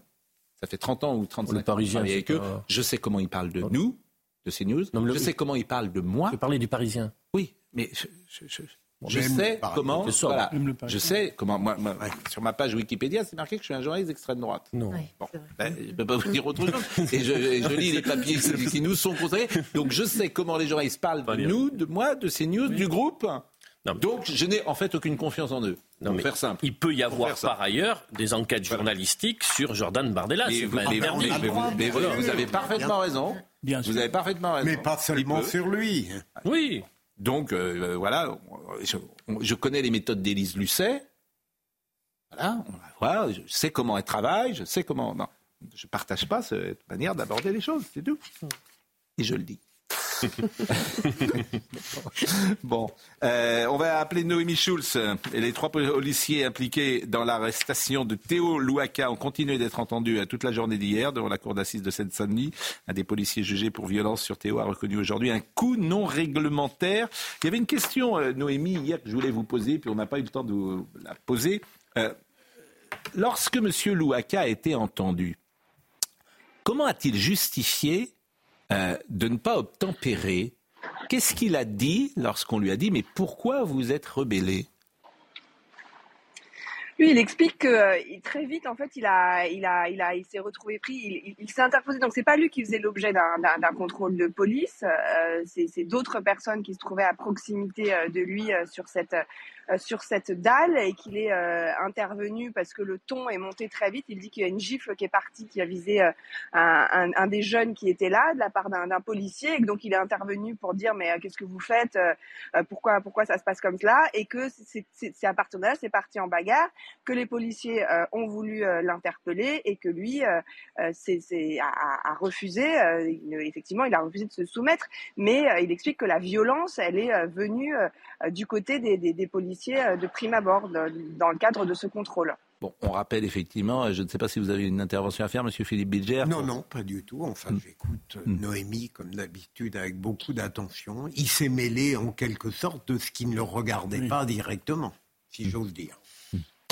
Je propose d'écouter Monsieur Louaka, qui est intervenu hier. C'est, je crois, Noémie, c'est la première fois qu'il prend la parole ou qu'il prenait la parole devant les caméras. Absolument, il est euh, très discret. Et Oluaka, on lui a demandé à mm. plusieurs reprises s'il souhaitait nous, nous parler et c'était la première fois hier. Écoutons-le. Tant que grâce à ce procès, on a réussi à mettre les choses en place. à remettre la vérité dans l'ordre. Et l'avocat général a fermement insisté sur le fait que ma parole vaut autant que celle d'un policier. Maintenant, euh, ça m'a rassuré. J'attends l'issue du procès et j'espère qu'après ça, euh, nous aurons un résultat positif. Voilà. Merci à tous. Et son beau-frère également a pris la parole. Je vous propose euh, aussi de l'écouter. Si on veut une police demain respectée et respectable, et c'est ce que tout le monde souhaite, eh ben je pense qu'elle doit être nettoyée de ce genre d'individus. On attend une condamnation, on attend une sanction forte pour les trois parce que c'est, ça a été un effet collectif, ça a été euh, des, humiliations et des coups. Et encore une fois, je pense que demain, nous avons besoin d'une police respectée et respectable. Ah ben je, je, pense que c'est inquiétant pour euh, non seulement pour moi, mais pour tout le monde. Euh, parce qu'encore une fois, je le répète, Théo sort de chez lui pour amener une paire de baskets à sa sœur qu'on ne me parle pas de problèmes de banlieue, qu'on ne me parle pas de problèmes euh, de, avec, avec les quartiers. Moi, je ne suis pas du tout issu de quartier. Et Théo sort de chez lui parce qu'on lui demande, moi et mon épouse, d'amener une paire de baskets. Il sort de chez lui, mais manifestement, et je le dis tous les jours, les conséquences sont terribles pour euh, M. Théodore euh, Louaka, mais manifestement, il déclenche quelque chose par son attitude que 99% des gens sans doute qui nous écoutent n'auraient pas déclenché. Parce qu'ils n'ont pas ce rapport à la police. Oui, et il a euh, par ailleurs eu des propos très positifs euh, pour la police, disant qu'il ne voulait absolument pas que ce soit le procès de la police, mais disant que les agents des forces de l'ordre étaient des héros du quotidien. Mais moi, mais j'entends. Il a eu une parole très. Mais j'entends. Mais euh, on a vu les images. Moi, je veux bien qu'on les revoie. C'est quelqu'un qui se débat lorsqu'il est arrêté par des policiers. Donc, que doivent faire les policiers? Qu'est-ce qu'ils doivent faire? Sans compter, Pascal, que là, ce jeune homme apparemment n'avait jamais été condamné il rend hommage à la police, euh, euh, comme l'a dit Olivier, mais euh, l'avocat général qui dit toutes les paroles se valent, je veux bien l'admettre dans cette affaire, mais en général, c'est une perversion d'aujourd'hui que de considérer que la parole d'un voyou vaut autant que celle d'un policier. Ça Alors là, en l'espèce, il n'avait jamais été condamné, hein, Monsieur Loac. Oui, peut pas justement, dire que je, le mets, je, le mets, à part, lui. Mais il ne faudrait pas généraliser cette phrase en matière judiciaire. Vous avez raison, la parole d'un voyou n'est pas égale à la parole d'un magistrat. Moi, je, je, partage cette, euh, cet avis. Euh, Noémie Schulz, euh, c'est donc l'avant-dernier jour, hein, ce sera demain euh, le verdict. Je ne sais pas comment, euh, sept ans plus tard, même plus que oui, sept ans plus tard, puisque c'était le 2 février 2017. Donc ça va être exactement euh, sept ans plus tard. D'ailleurs, on peut s'interroger sur le délai. Sept ans de procédure pour arriver à. Je l'assure, c'est c'est un, oui, alors dans cette affaire, oui, bien sûr, bien sûr. Noémie dans cette affaire, il y a notamment eu un, délai aussi lié à l'état de santé euh, de Théodore Louaka, Théo Louaka, de savoir euh, s'il avait des séquelles irréversibles. Vous savez, c'est parce qu'il a euh, des lésions irréversibles que le policier qui a porté les coups de matraque est jugé devant une cour d'assises. Violence volontaire ayant entraîné une infirmité permanente. Et ça, eh il a fallu du temps pour que les médecins puissent l'établir. Donc, il y a eu de nombreux recours pendant la période d'instruction. C'est notamment ce qui a expliqué. Vous vous souvenez aussi qu'à un moment, il avait été question de viol. Donc, la phase d'instruction a été très longue. Euh, effectivement, ce matin-là, à l'instant, l'audience est ouverte avec les plaidoiries de la partie civile, donc des avocats de la famille et de Théo Louaka. Ensuite, ce sera le réquisitoire de l'avocat général. Euh, vous avez dit effectivement, il a eu un moment une parole pour Théo Louaka en disant, vous savez, votre parole vaut aussi euh, vaut celle des, policiers. Et, et, on rappelle que Théo Louaka, effectivement, quand il a été arrêté, n'avait jamais, n'était absolument pas connu des, des services de police. Et je crois que c'était important pour lui que l'avocat général lui dise. Mais vous, effectivement, ça va être compliqué. Euh, ces policiers, ils vont sans doute être condamnés, notamment pour les coups qui ont été donnés à Teuluaka alors qu'il était menotté. Il ne représentait plus une menace, il ne bougeait plus, et on le voit sur certaines vidéos. Il y a des coups qui ont encore été portés après. Et d'ailleurs, euh, les policiers, le policier, l'auteur du coup de matraque, s'est excusé pour ces coups-là en disant que c'était pas réglementaire, pas déontologique mais il maintient que les fameux coups d'estoc, ces deux coups de matraque euh, portés euh, pour faire fléchir la jambe de Telouaka et qui vont malheureusement toucher son anus, il maintient que ce coup-là, euh, il n'avait pas le sentiment de travailler particulièrement fort et qu'il cherchait à faire tomber Théo pour protéger un de ses collègues qui était au sol.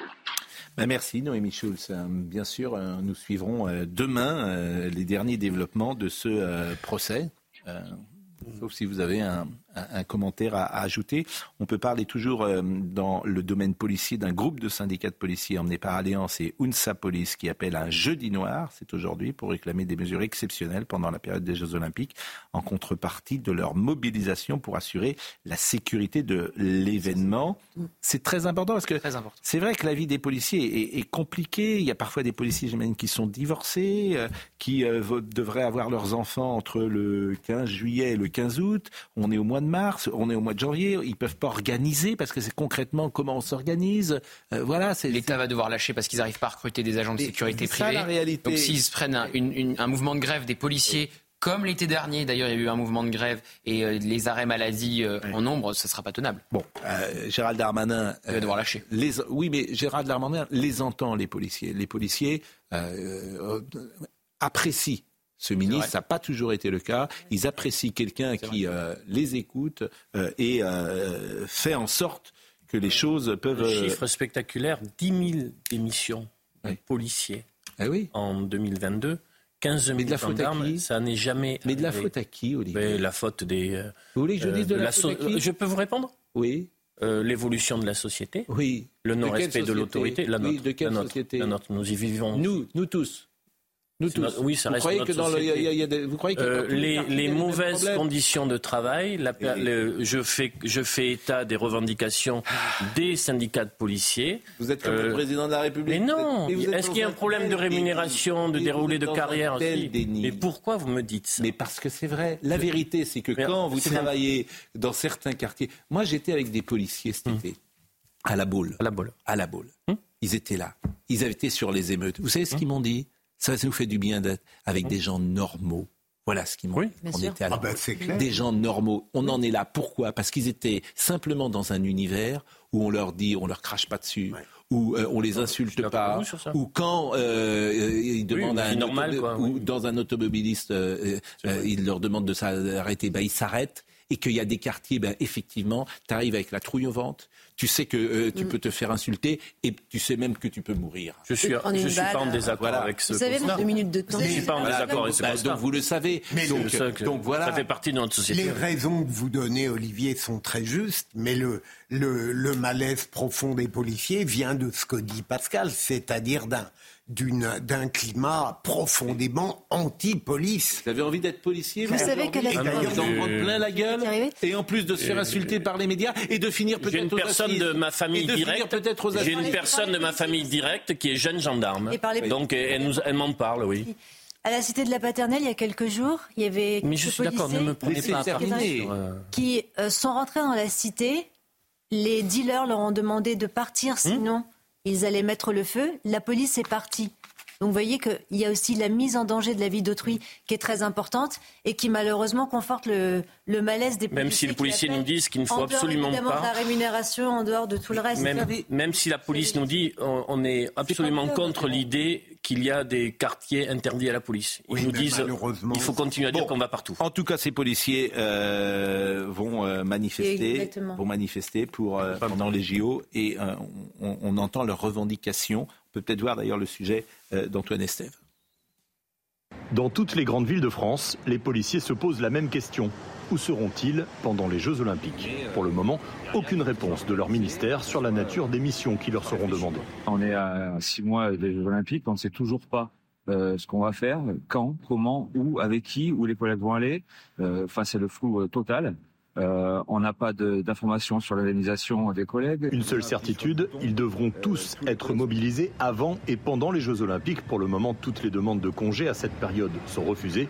Tonio Leitao est policier sur le terrain depuis plus de 30 ans et il redoute une mauvaise gestion des effectifs dans un contexte très tendu. Le problème, c'est qu'aujourd'hui, on s'aperçoit que toutes les interventions, euh, on est toujours dans un rapport de force et de conflit permanent, et c'est compliqué aujourd'hui pour gérer des solutions. Même le dialogue, aujourd'hui, on s'aperçoit que, eh ben, même en dialoguant avec les gens, euh, c'est compliqué. Quoi. Le problème, c'est qu'aujourd'hui, les gens, ils sont contre toute forme d'autorité. Et nous, bah, on essaye de, comme je dis toujours, on, essaye de vider l'océan avec une petite cuillère. Quoi. Une prime exceptionnelle pour les Jeux Olympiques a déjà été évoquée par le ministère de l'Intérieur.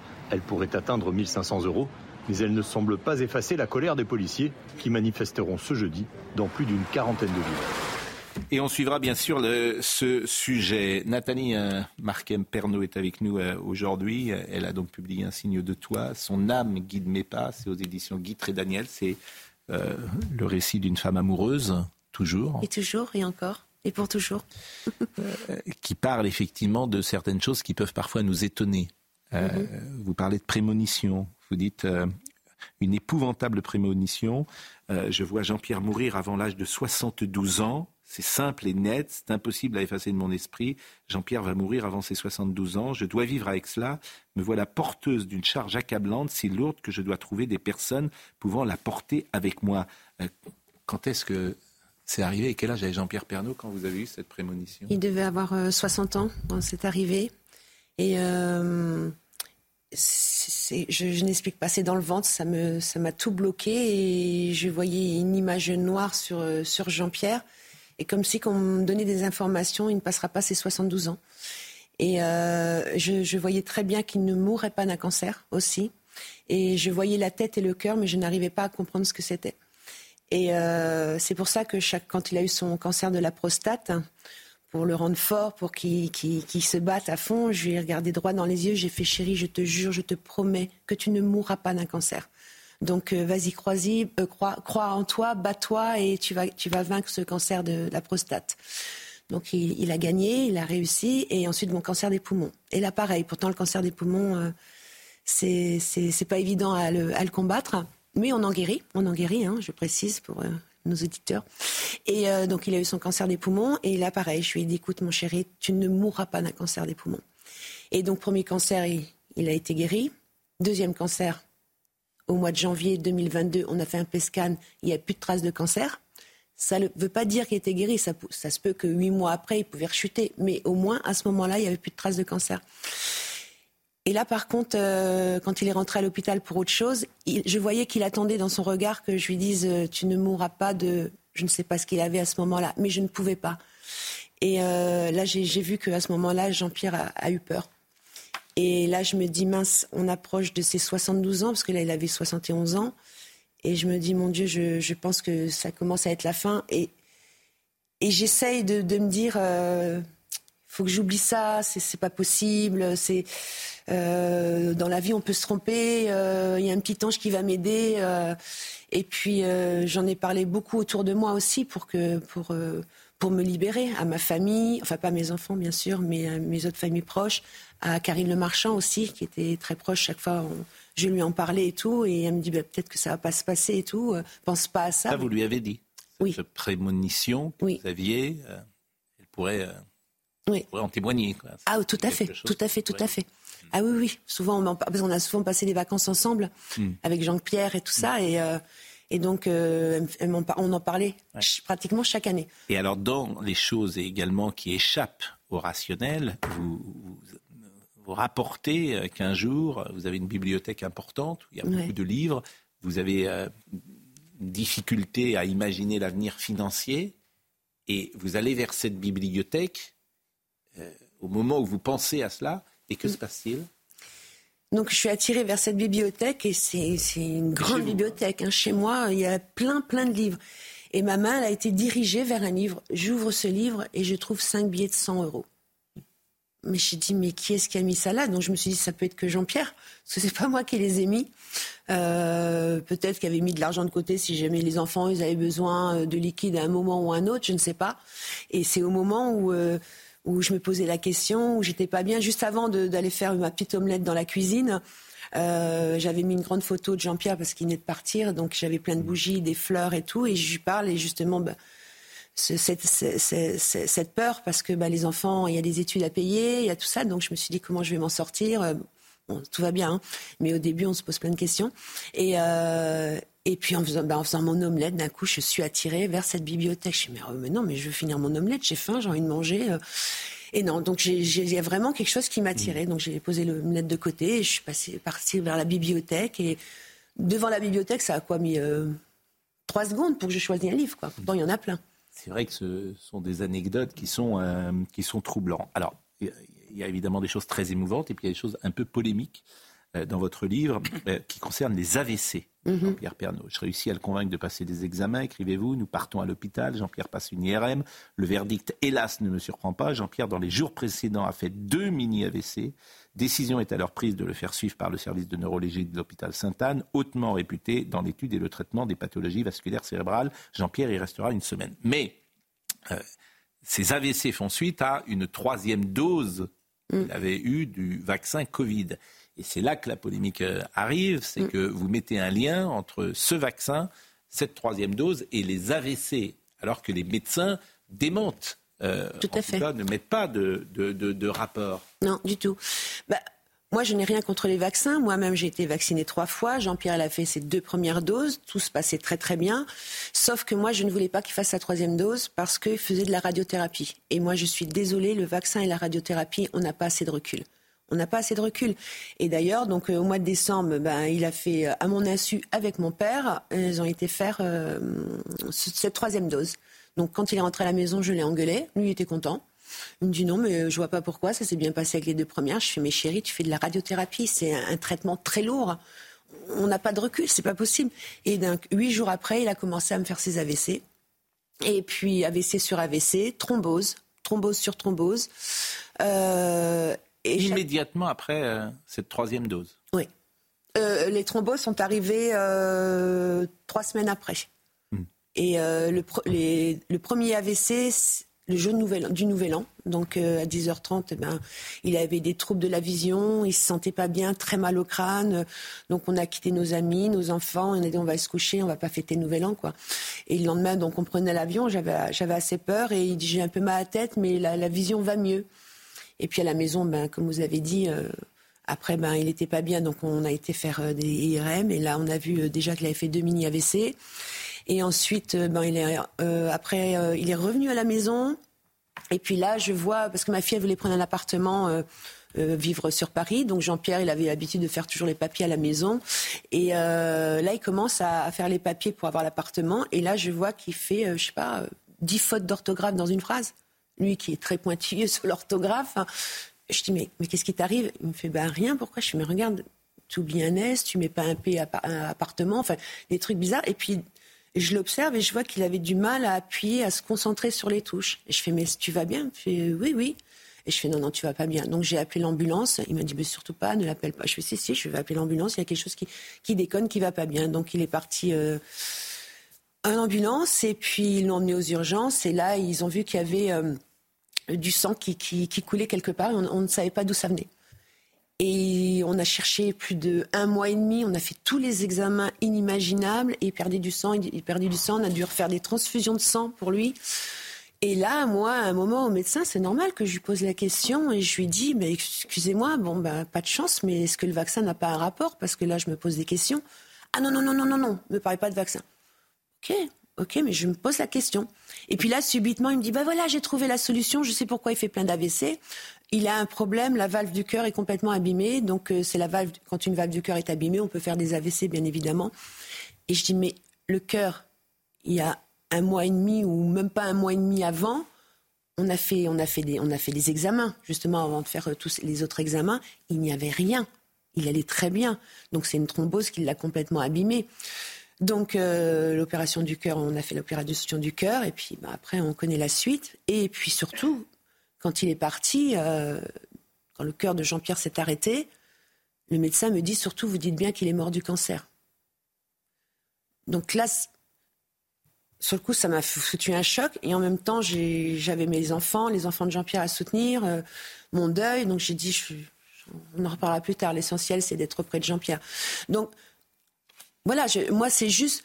Bien sûr, ça, ça, a sauvé énormément de gens, ça, euh, heureusement et merci. Mais malheureusement, sur beaucoup de gens, euh, bah, ça a été néfaste aussi. Donc, euh, moi, je pense qu'on aurait dû nous laisser le choix, surtout quand on est malade, si on veut faire les vaccins ou pas, parce qu'il y a un protocole différent, c'est tout. C'est un, un, livre vraiment très émouvant et, je trouve que lorsque Jean-Pierre est, est, mort, il y avait Tom, Lou, Julia, Olivier, ses quatre enfants, mais il y avait également son ex-épouse oui. qui était là. Et j'ai lu ça et je sais que c'est parfois difficile euh, lorsque euh, une deuxième vie se met en place, euh, de toujours regarder la vie qu'il y avait avant. Et j'imagine que c'est vous qui avez voulu cette présence-là. Et je trouve que ça en dit beaucoup de vous. C'est gentil, mais non, mais moi je trouve ça totalement normal. Déjà, euh, même euh, quand on était donc ensemble avec Jean-Pierre, si euh, son ex-femme avait un problème ou ses enfants, j'ai dit tu vas surtout les aider s'il y a quoi que ce soit. Mm. tu as une vie avant. je ne veux pas que tu fasses un trait dessus. Et d'ailleurs, pour lui, il aurait été hors de question mm. aussi, parce que Dominique, son ex-femme et ses deux premiers enfants, c'était ça mm. comptait énormément pour lui, ce qui est normal. Et ce que j'aimais ça en lui aussi. Parce qu'il y a des hommes, des fois, ben, hop, ils quittent leur femme et euh, il faut qu'elle se démerde. Les enfants, on s'en fout. Et ça, je trouve ça horrible. Et, euh, et donc, moi, je savais que pour Jean-Pierre, c'était ultra important d'avoir toute sa famille autour de lui. Donc, euh, Même si à ce moment-là, il était sans doute.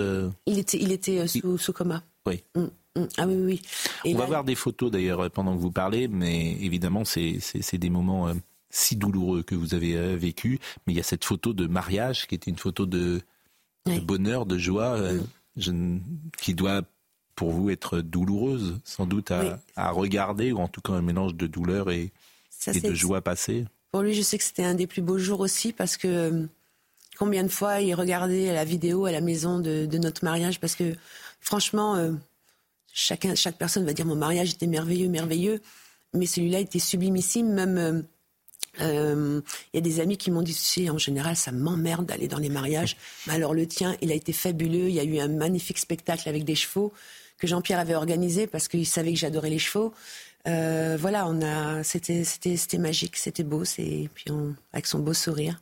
Ah là, avec ses, ses deux fils, la dernière course qu'ils ont fait ensemble parce qu'ils ont, ils font, ils ont la même passion tous les trois. Enfin, moi aussi, le sport automobile. On a fait beaucoup de, de, courses ensemble. Et là, c'est hum, deux jours avant qu'on apprenne qu'il avait son cancer des poumons, où j'avais fait aussi une prémonition où j'avais rêvé, euh, euh, il rentrait de, la course. Et euh, j'ai rêvé qu'il était en voiture avec mon fils et qu'il y a un camion qui l'avait percuté.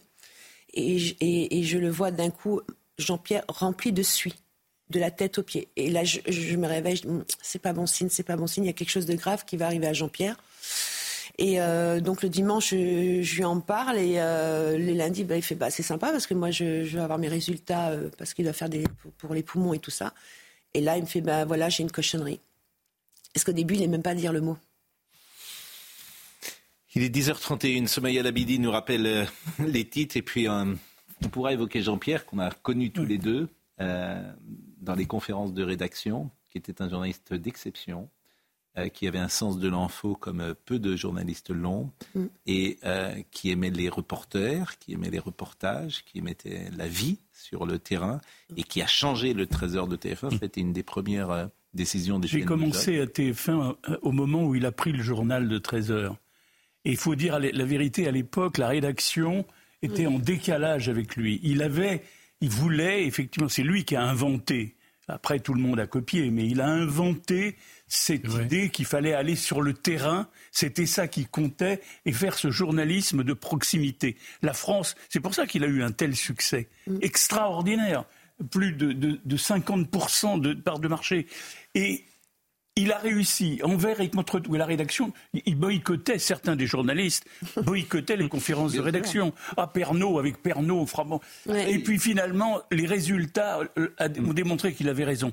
Mais sur le plan humain, c'est un type. J'ai travaillé 16 ans avec lui à TF1.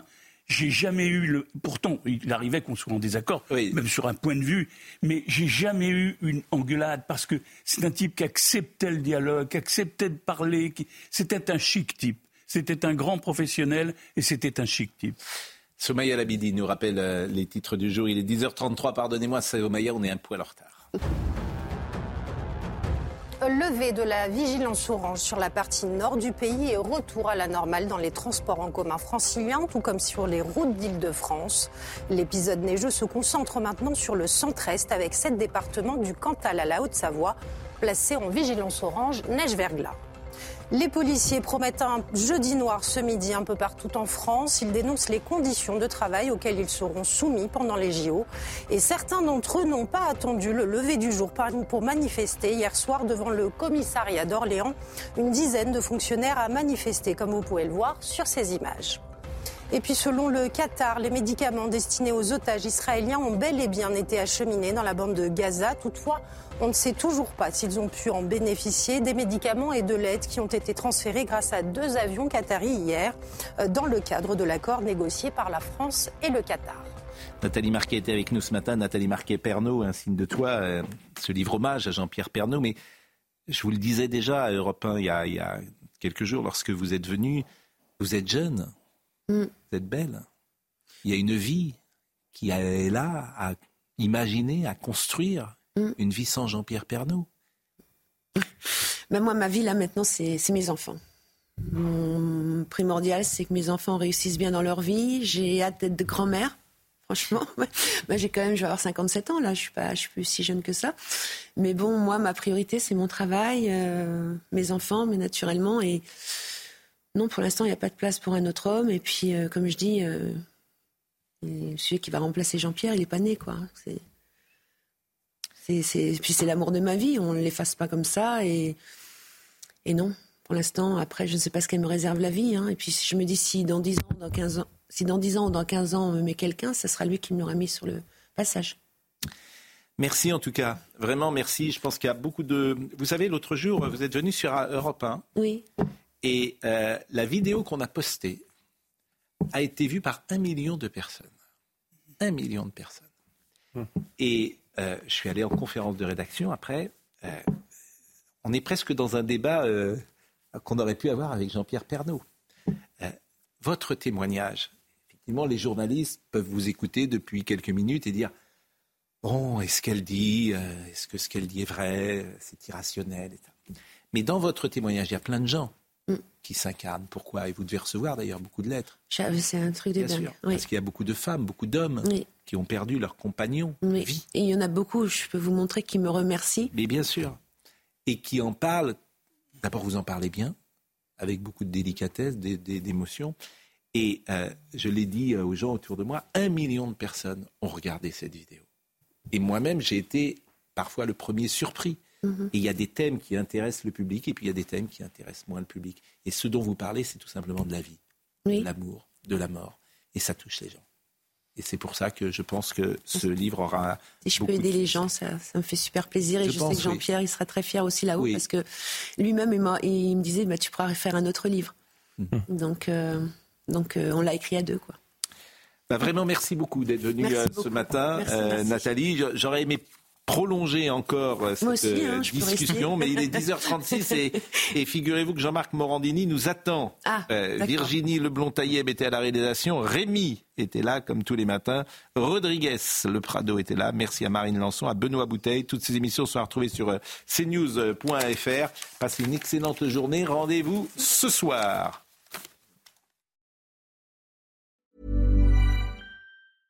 Imagine the softest sheets you've ever felt. Now imagine them getting even softer over time. That's what you'll feel with Bowl and Branch's organic cotton sheets. In a recent customer survey, 96% replied that Bowl and Branch sheets get softer with every wash. Start getting your best night's sleep in these sheets that get softer and softer for years to come. Try their sheets with a 30-night guarantee. Plus, get 15% off your first order at bowlandbranch.com. Code BUTTERY. Exclusions apply. See site for details. Support comes from ServiceNow, the AI platform for business transformation. You've heard the hype around AI. The truth is, AI is only as powerful as the platform it's built into. ServiceNow is the platform that puts AI to work for people across your business, removing friction and frustration for your employees, supercharging productivity for your developers, providing intelligent tools for your service agents to make customers happier. All built into a single platform you can use right now. That's why the world works with ServiceNow. Visit servicenow.com/slash AI for people to learn more.